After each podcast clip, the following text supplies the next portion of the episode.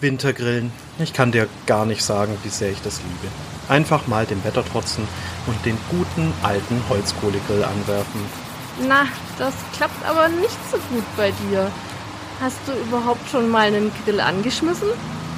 Gabi, setz mich nicht unter Druck. Ich bin dabei, aber hier ist irgendwie alles feucht und klamm. Es ist ja auch Winter und Dezember.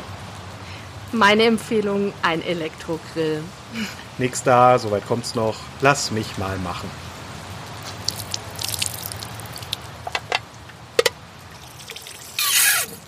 Pass mit dem Spiritus auf! Ach was, viel hilft viel.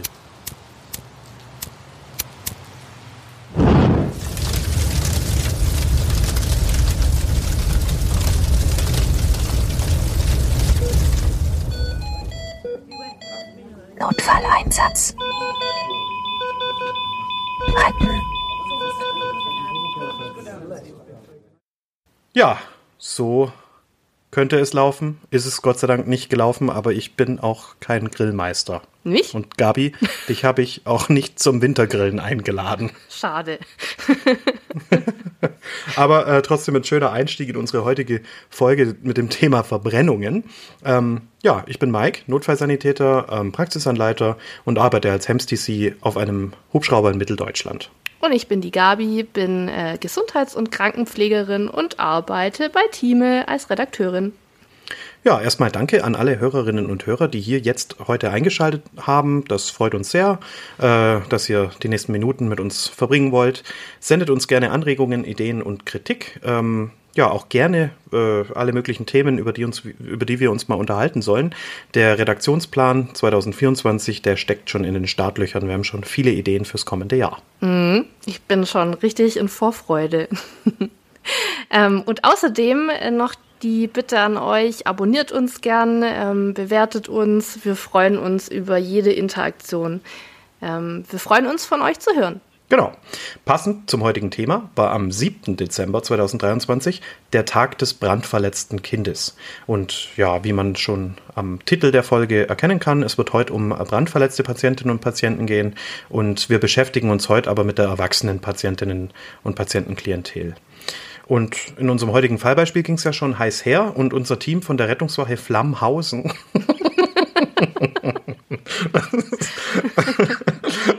von der Rettungswache Flammhausen, wer kennt sie nicht, ähm, wurde zu einem traumatologischen Notfall Sonstiges alarmiert. Das ist nicht ganz selten. Äh, in manchen Leitstellengebieten gibt es eben keine konkreten Stichworte im Sinne von Verbrennung, Verbrühung oder so, sondern da wird man einfach zum Trauma alarmiert und muss vor Ort gucken, was los ist. Das hilft manchmal auch, äh, Fixierungsfehler zu vermeiden. Ich bin da gar nicht abgeneigt.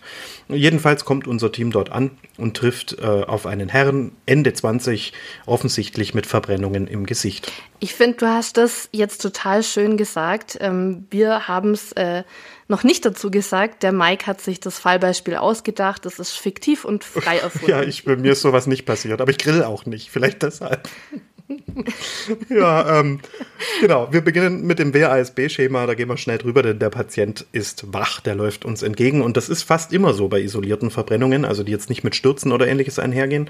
Und ähm, wir schauen natürlich sofort in die Atemwege. Das ist hier besonders wichtig, weil ja offensichtlich irgendwie Flammen im Gesichtsbereich waren, also Hitzeeinwirkung. Mhm. Hier hat die Mundschau jetzt wirklich also das ist potenziert, wie wichtig die Mundschau ist. Äh, ich leuchte Hat da auch gerne mit einer genau, ich leuchte da auch gerne mit einer Taschenlampe rein. Sehe ich Ruß, sehe ich Verbrennungen, die sich weißlich darstellen, sehe ich etwa sogar eine Schwellung.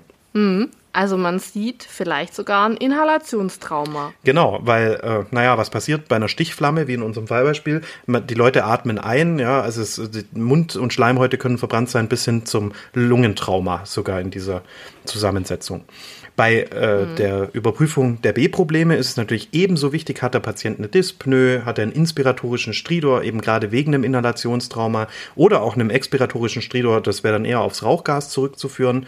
Ähm, wenn möglich, machen wir auch eine SPCO-Messung, also wir, wir messen den Kohlen Kohlenmonoxidgehalt im Blut. Das können manche Geräte. Wir haben die bei uns äh, mhm. in meinem alten Rettungsdienstbereich zum Beispiel auf dem Notarztfahrzeug, nicht auf jedem RTW. Ja, das äh, muss man schauen, wie das jeweils zu Hause gehandhabt wird. Vor allem bei Gebäudenbränden macht es Sinn. Und hier natürlich Kabel, Vorsicht, eine Sauerstoffsättigung von 100 Prozent kann hier trügerisch sein. Ne? Also die ist halt auch bei 100%, Prozent, mhm. wenn ich CO im Blut habe, das ja deutlich besser am, äh, an den Erythrozyten haftet als der Sauerstoff. Mhm. Genauso muss ich mir überlegen, warum hat er eine Tachypnoe der Patient? Ähm, eventuell wegen einem Schockgeschehen, wegen starken Schmerzen oder vielleicht wegen der Aufregung. Hier gibt es verschiedene Gründe natürlich für eine äh, verschnellte Atmung. Ähm, mhm. Wir schauen uns bei C-Problemen den Kreislauf an. Der wird aber voraussichtlich bei den meisten präklinischen Verbrennungen noch recht stabil sein. Die werden dann erst im Verlauf instabil.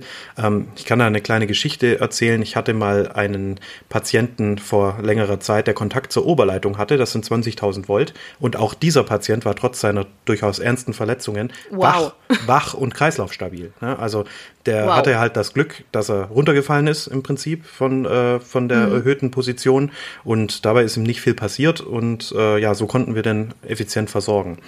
Die Blutdruckmessung mhm. kann allerdings erschwert sein. Ja, also wenn ich halt am Arm verbrannt bin, ist es nicht die beste Idee, dann eine Blutdruckmanschette drauf zu machen. Das ist sicher mhm. auch jedem klar. Ähm, es wäre eine Möglichkeit, noch am Bein äh, zu messen. Ähm, eine arterielle Blutdruckmessung ist jetzt nicht üblich im Rettungsdienst, äh, ne, auch, da haben die meisten auch nicht dabei.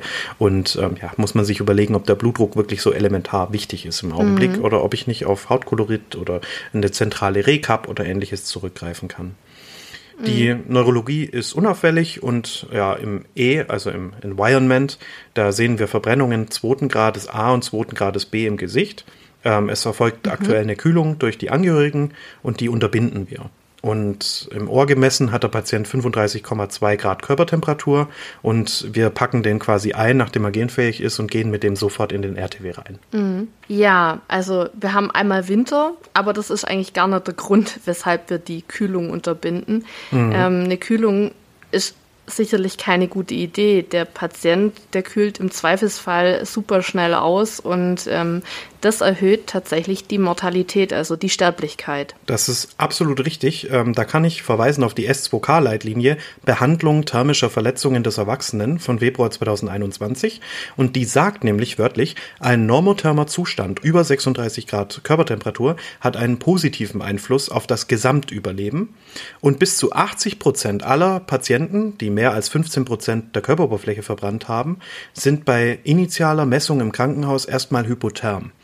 Also, erstmal keine Kühlung von Patientinnen mhm. und Patienten durch den Rettungsdienst. Wenn überhaupt, können wir kleinere Extremitätenverbrennungen kühlen, die aber deutlich kleiner sein müssen als 5% Körperoberfläche. Also ich sag mal eher so die Hand auf die Herdplatte, da haben wir die Möglichkeit mit Kühlung zu reagieren, aber auch hier weniger ist mehr. Mhm. Ähm, es gibt auch Untersuchungen, die besagen, dass eine äh, übertriebene Kühlung die Bildung von Narben äh, begünstigen kann. Also Kühlung nur mit Vorsicht. Und wird der Rettungsdienst wegen eines Einsatzes mit Verdacht auf einem Schwerbrandverletzten alarmiert, dann sollte laut dieser S2K-Leitlinie auch sofort auf dem Weg zum Einsatzort das Rettungsmittel vorgeheizt werden. Das heißt, wir drehen hinten ordentlich die Heizung auf. Mhm. Ja, grundsätzlich äh, müssen wir uns ja bei jedem Trauma, und das ist ja ein Trauma, fragen, was ist denn das betroffene Organ oder die Körperstelle? In erster Linie ist das betroffene Organ die Haut. Ja. Aber die Haut ist ja bekanntermaßen unser größtes Organ mhm. und sie hat viele Aufgaben. Und deshalb äh, entstehen aus einer Schädigung der Haut, vor allen Dingen auch bei großflächiger Schädigung, noch weitere Probleme, richtig? Richtig. Ein äh, durchschnittlicher Mensch, äh, muss ich jetzt aber gerade auch ablesen, hat ungefähr zwei Quadratmeter Haut. Das entspricht fünf bis zehn Kilogramm äh, des Körpergewichts, je nachdem wie groß man ist natürlich. Und das macht sie, wie du schon richtig gesagt hast, zu unserem größten Organ und zwar mit einer Dicke von 0,5 bis 1 Zentimeter je nach Körperregion. Ähm. Vielleicht ganz kurz zum Aufbau der Haut. Ähm, der wird nämlich bei der Gradeinteilung der Verbrennungen nochmal wichtig. Wir haben ganz oben die Epidermis, die Oberhaut. Wir haben darunter die Lederhaut, die Dermis. Hier ähm, läuft zum Beispiel das Haar auch durch, äh, wenn ein Haar vorhanden ist. Unten drunter kommt mhm. das Unterhautfettgewebe, die sogenannte Subcutis. Und darunter würde dann irgendwann mal der Muskel kommen und natürlich der Knochen und so weiter. Die Haut hat unfassbar viele Aufgaben. Zum Beispiel die Wärmeregulation, klar, durch Schwitzen zum Beispiel. Das kennt jede und jeder. Mhm. Und hieraus leitet sich jetzt natürlich das Problem ab, nämlich die Hypothermiegefahr wie schon besprochen, und so weiter und so fort. Jetzt kennen wir vier, eigentlich fünf Grade der Verbrennung. Der erste Grad der Verbrennung ist äh, jedem bekannt vom Sonnenbrand. Man spricht äh, in der Klinik von einer Rötung, einem starken Schmerz. Ja, genau. Die Epidermis ist betroffen, heilt in der Regel problemfrei ab. Nichtsdestotrotz ist Sonnenbrand natürlich schädlich, keine Frage. Mhm. Dann haben wir die, äh, den Grad 2a. Hier ist die oberflächige Dermis äh, betroffen und hier kommt es zur Blasenbildung. Also, ähm, ja, das ist so die nächsthöhere Stufe. Wo Blasen sind, sprechen wir von 2a. Dann gibt es 2b. Hier ist die tiefe Dermis äh, schon betroffen mit den Hautanhangsgebilden und hier sind die Blasen dann meistens schon eröffnet und mhm. äh, ja, also schon deutlich, deutlich tiefer die Verbrennung und problematischer natürlich auch in der Abheilung und Versorgung. Ja, eine hohe Infektionsgefahr ja auch, wenn Absolut. die Blasen schon geöffnet sind. Ja, und auch der Säureschutzmantel zum Beispiel der Haut ist hier natürlich mhm. nicht mehr vorhanden. Beim dritten Grades äh, der Verbrennung ist die komplette Dermis äh, betroffen und ähm, ja, hier kommt es schon zu einem richtig harten Wundgrund. Es entstehen hier keine Schmerzen mehr. Ne? Die Nozizeptoren sind mhm. alle schon koaguliert und kaputt und es sind auch keine Haare mehr vorhanden. Also ab hier haben wir wirklich tatsächlich eine sehr, sehr tiefgehende, unfassbar ja. komplexe äh, Verbrennung vorliegen. Und ja, der vierte Grad ist dann letztlich die Verkohlung. Ähm, wichtig ist, dass nicht immer nur ein Grad vorkommt. Also wenn wir zum Beispiel drittgradige Verbrennungen haben, dann meistens um die drittgradige Verbrennung außenrum mhm. befindet sich dann 2b, 2a und auch erstengradige, erstgradige Verbrennungen. Also das äh, kann man nicht ganz genau so ab, äh, abstufen. Mit, mit einem Lineal oder so wird das nichts. Mhm. Wir versorgen jetzt unsere Patientin oder unseren Patienten nach ABCDE, wie vorhin schon angesprochen. Er ist auch soweit stabil. Er entwickelt jetzt in unserem Fallbeispiel auch keine Dyspnoe, erhält trotzdem hochdosiert Sauerstoff und wir sind zum Beispiel mit Epinephrin und ähnlichem und, äh, zum Beispiel durch einen Notarzt, der hier wirklich, oder eine Notarztin, die hier wirklich sinnvoll sein kann, sind wir auf das Zuschwellen der Atemwege trotzdem mal vorbereitet. Die Verbrennungen selber decken wir mit Verbandtüchern locker ab, und zwar im Idealfall mit Metalline. Verbandtücher, mhm. die quasi so mit Metall oder Alu bedampft sind auf einer Seite und dementsprechend nicht verkleben. Also hier bitte Vorsicht mit Mullverbandsmaterial. Ja, und jetzt legen wir einen Zugang. Aber was machen wir mit diesem Zugang? Beziehungsweise im Idealfall legen wir sogar zwei. Was machen wir denn damit? Eine Analgesie, eine mhm, ähm, Volumengabe. äh, Im Idealfall mit gewärmten Infusionen.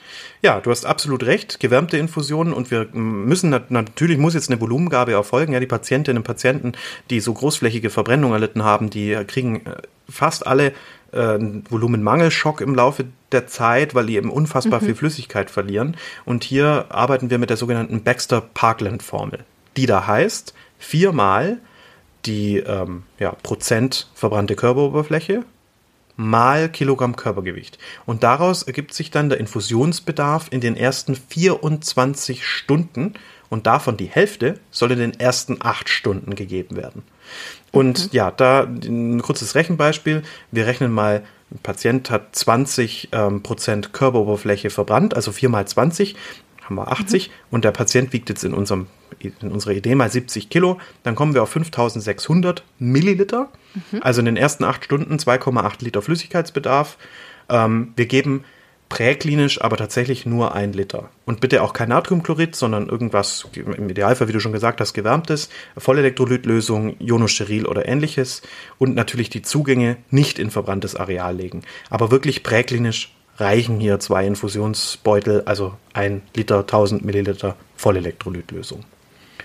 Ja, und dann ähm, sollten wir einen zügigen Transport präferieren. So schnell wie möglich nämlich, denn das hilft dem Patienten oder Patientin mhm. im Endeffekt dann auch tatsächlich. Und da stellt sich jetzt die Frage, braucht unsere Patientin oder unser Patient ein Verbrennungsbett? Und da gibt es so ein paar kleinere, ja, größere Punkte, die mhm. ähm, ja für ein Verbrennungsbett äh, sprechen, die ich auch aus, auch aus dieser S2K-Leitlinie rausgezogen habe. Und zwar ähm, bei Verbrennungen Grad 2 von 10% und mehr Körperoberfläche. Dann, wenn Verbrennungen Grad 3 überhaupt vorhanden sind, äh, ist man schon reif für ein Verbrennungsbett. Mhm. Ähm, Verbrennungen an den Händen, Gesicht oder Genitalien, also einfach komplizierten Stellen. Mhm. Ähm, Verbrennungen durch Elektrizität oder Blitzschlag grundsätzlich oder auch durch Chemikalien. Bei vorliegendem Inhalationstrauma hat man sich für ein Verbrennungsbett qualifiziert. Ähm, ja, Verbrennungspatienten steht hier ganz allgemein mit Begleiterkrankungen oder zum Beispiel, wo eine psychologische, psychiatrische, physische Betreuung benötigen.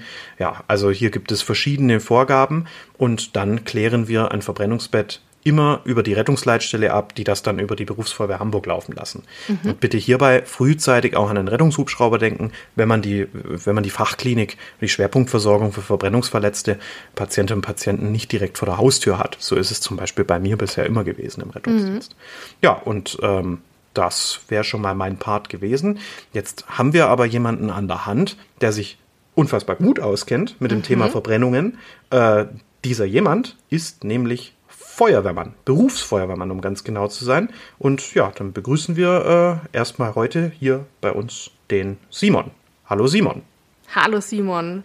Ähm, schön, dass du heute da bist und ähm, stell dich doch unseren Hörerinnen und Hörern einmal kurz vor. Hallo Gabi, hallo Mike.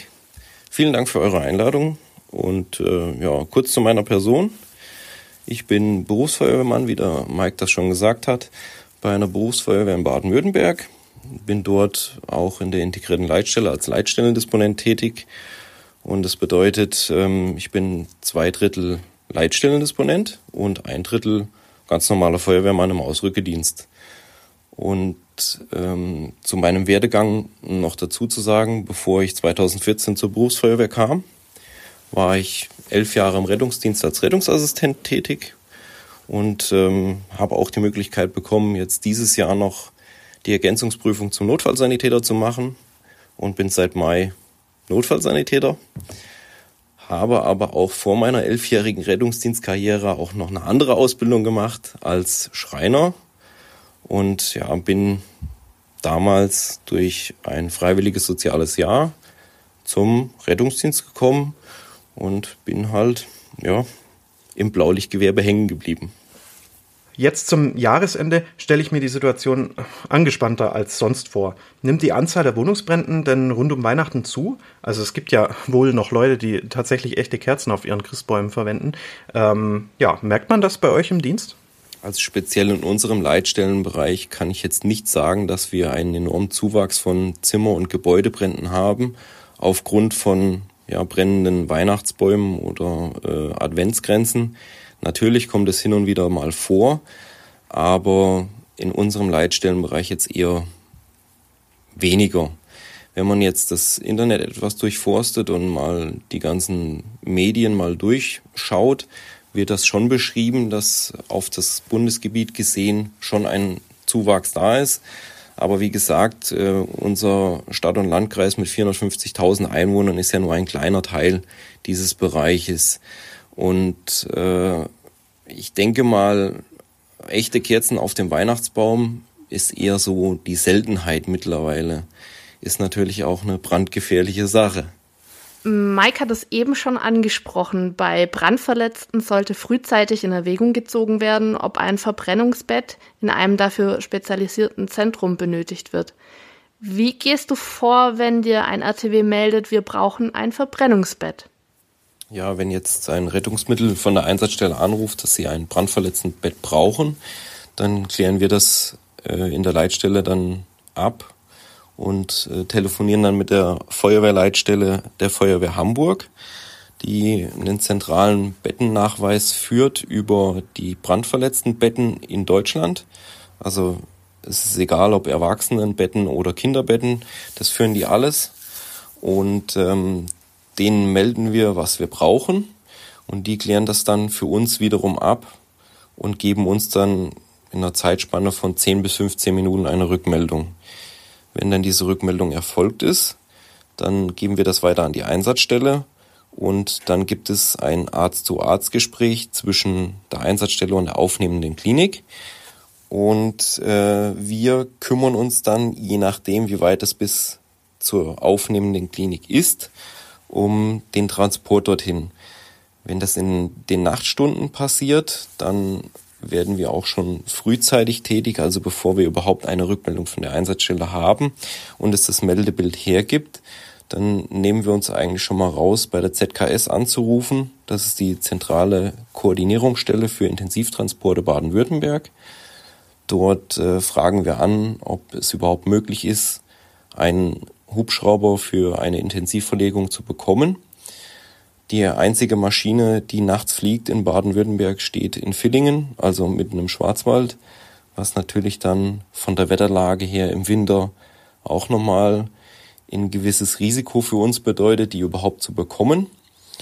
Und äh, sollten wir auf diese nicht zurückgreifen können, hat die ZKS auch noch die Möglichkeit, umliegende Bundesländer abzufragen. Also dass dann aus Bayern, Hessen, Rheinland-Pfalz äh, oder sogar aus der Schweiz äh, eine Maschine zur Verfügung stehen würde für solche Transporte. Und den zeitlichen Rahmen ist, wie gesagt, auch, egal ob das die ZKS ist oder die Feuerwehr Hamburg, die den zentralen Bettennachweis führt, circa 10 bis 15 Minuten. Hast du denn Tipps für Notfallsanitäterinnen und Notfallsanitäter, die beim Eintreffen am Einsatzort eine tatsächliche Rauchentwicklung wahrnehmen?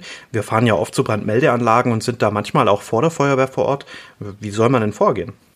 Ja, wenn ihr natürlich als Rettungsdienst als erster eintreffendes Fahrzeug an einem Brandort ankommt, dann ist es auf jeden Fall wichtig, dass ihr nicht direkt vor dem Brandobjekt haltet, sondern am besten über die Einsatzstelle hinausfahrt. Das hat auch schon mal den Hintergrund, dass ihr schon mal drei Seiten des Gebäudes gesehen habt. Also das heißt, ihr fahrt auf das Objekt zu, habt die erste Seite gesehen, ihr seid dran vorbeigefahren, habt eigentlich die Seite zur Straße hingesehen. Und wenn ihr dann aus dem Auto aussteigt und zum Brandobjekt wieder lauft, habt ihr schon die dritte Seite gesehen, was euch schon mal viele Informationen bringen kann. Um was für ein Gebäude handelt es sich? Wohngebäude? Wie viele Geschosse? Seht ihr irgendwo Personen am Fenster? Und äh, ja, ist irgendwo eine Rauchentwicklung schon festzustellen oder schlagen vielleicht sogar schon Flammen aus irgendwelchen Fenstern hinaus? Und was natürlich auch für den Rettungsdienst an sich ganz wichtig ist, was mir in meiner Karriere im Rettungsdienst auch äh, schon das ein oder andere Mal passiert ist, dass ihr einfach von Feuerwehrfahrzeugen eingeparkt werdet. Dann habt ihr einen Patient und wollt eigentlich mit dem in die Klinik fahren und kommt aber nicht weg, weil ihr entweder eingeparkt seid oder weil euch irgendwelche Schläuche vor den Reifen liegen und äh, ein Verlassen der Einsatzstelle eigentlich unmöglich ist. Deswegen immer weit genug über das Brandobjekt hinausfahren. Ja, kommen wir zurück äh, zur Erkundung, was ihr machen könnt, bevor wir als Feuerwehr eintreffen. Ihr könnt natürlich Informationen sammeln. Wie ich es gerade schon gesagt habe, ähm, wenn ihr irgendwas seht, äh, dass es irgendwo rausraucht, rausbrennt oder wenn ihr irgendwo äh, Leute an den Fenstern habt, da am besten jemanden abstellen, der mit diesen Leuten spricht oder Kontakt aufnimmt. Und natürlich verlässt dieserjenige diesen Platz nicht mehr bis zum Eintreffen der Feuerwehr, beziehungsweise ähm, ja, bis dieserjenige von der Feuerwehr gerettet wurde.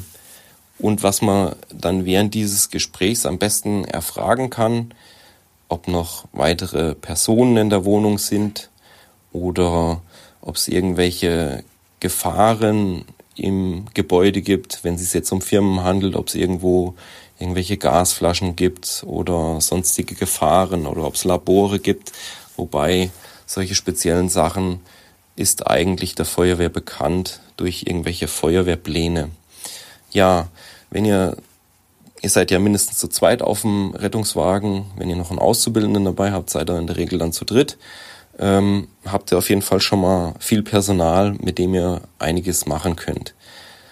Ähm, einmal ums Gebäude rumlaufen, ob ihr noch irgendwas anderes seht äh, und dann euch natürlich nicht selber in Gefahr bringen, keine Löschversuche, äh,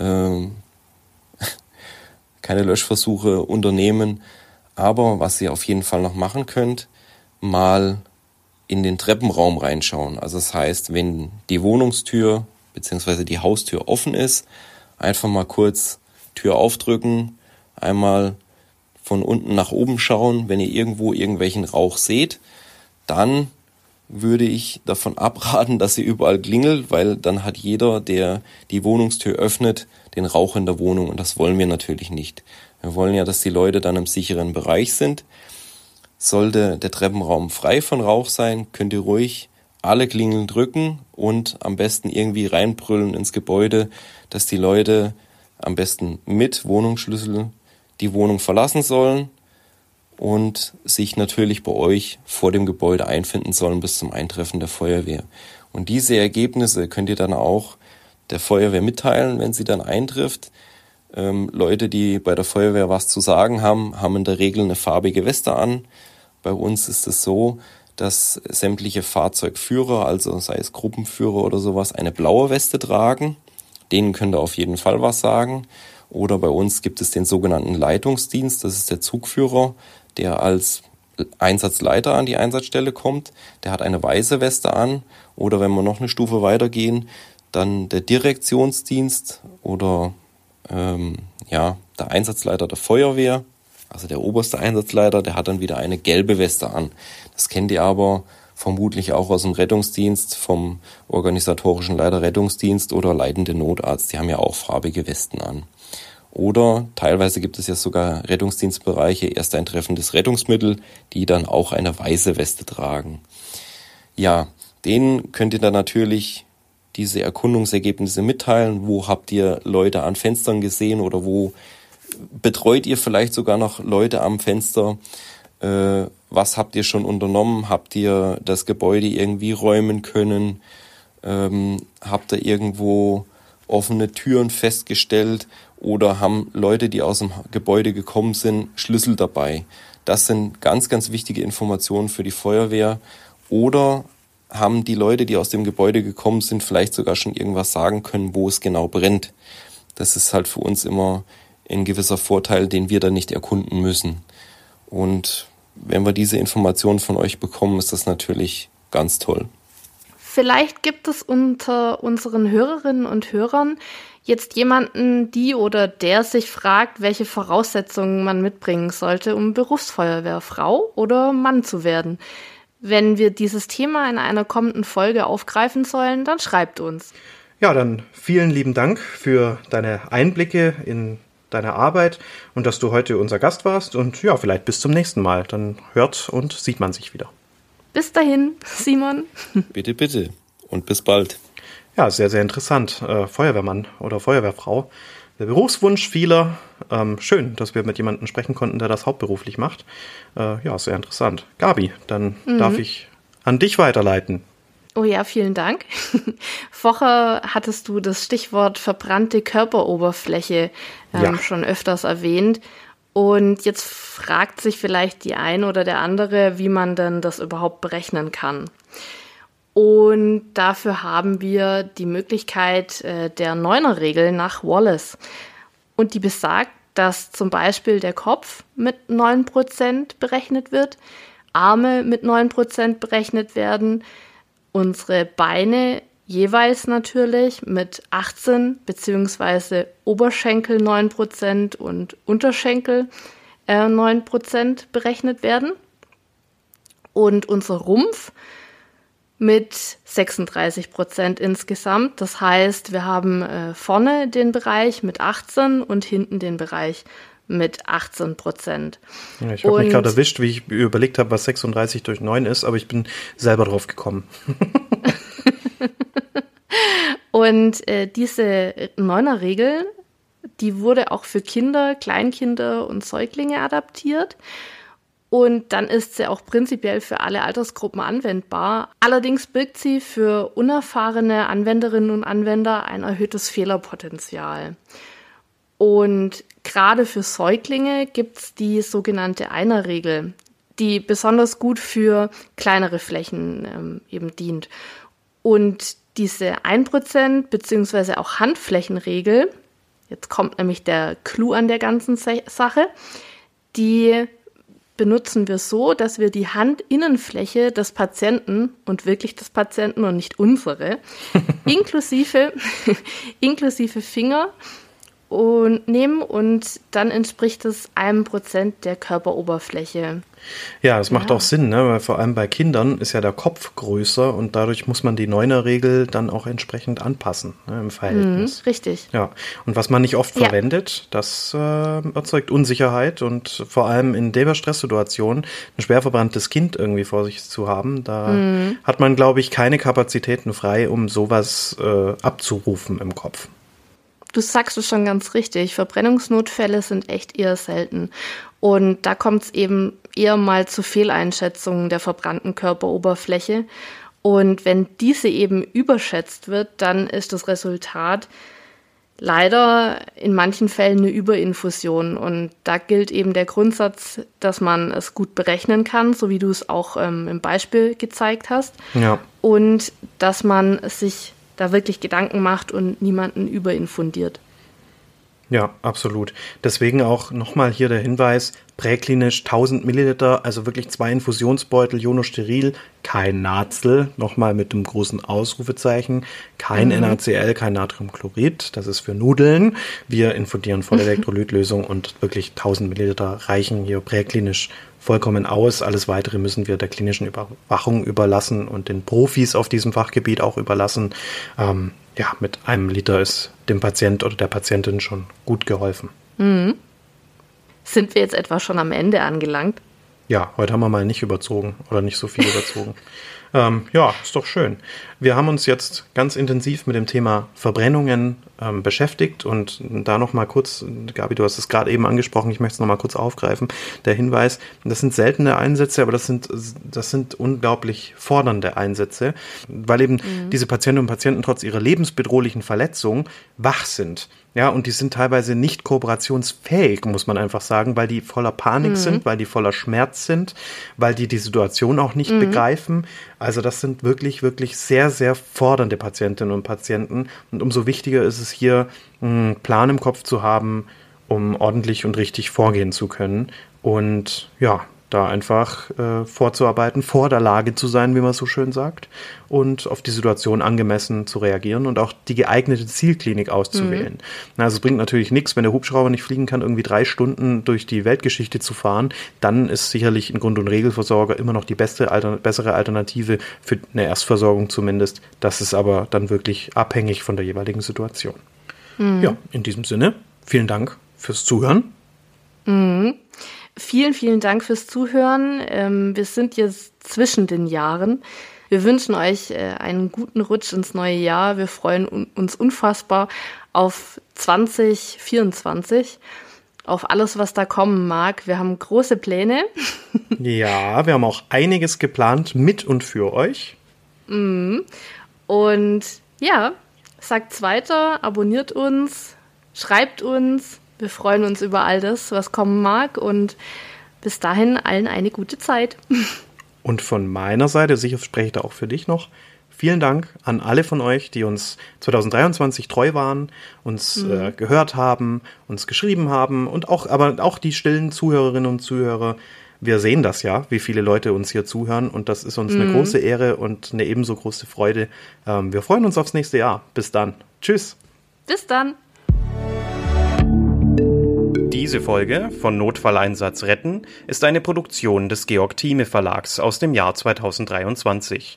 Das Skript entstand in Zusammenarbeit mit der Redaktion von Retten Notfallsanitäter. Autoren und Stimmen Mike Mann und Gabi Wagner. Schnitt und Sound Daniel Dündchen. Notfalleinsatz. Retten